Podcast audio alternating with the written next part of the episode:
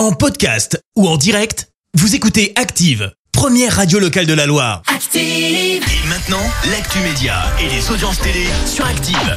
Avec Anthony Perel, on débute comme d'hab avec les audiences et c'est France 2 qui a gagné hier soir. Ouais, même si c'est un tout petit leader, 2,27 millions de téléspectateurs, 12% de part d'audience pour la série L'école de la vie.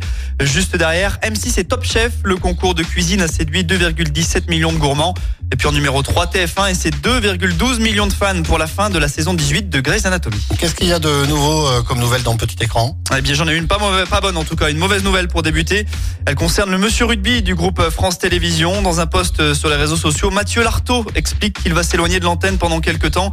La raison, il doit soigner la rechute d'un concert du genou, un coup dur pour le journaliste de 43 ans alors que se profile la Coupe du Monde de rugby cet automne et que France Télé doit diffuser 10 matchs. Sa dernière petite phrase de son poste est d'ailleurs pleine de symboles. Et comme les Bleus, mon seul objectif en 2023 est la victoire. C'est en tout cas tout ce qu'on lui souhaite. Lui est déjà absent du petit écran, mais pour d'autres raisons. Pierre Ménès a été condamné par le tribunal correctionnel de Paris pour agression sexuelle cette semaine.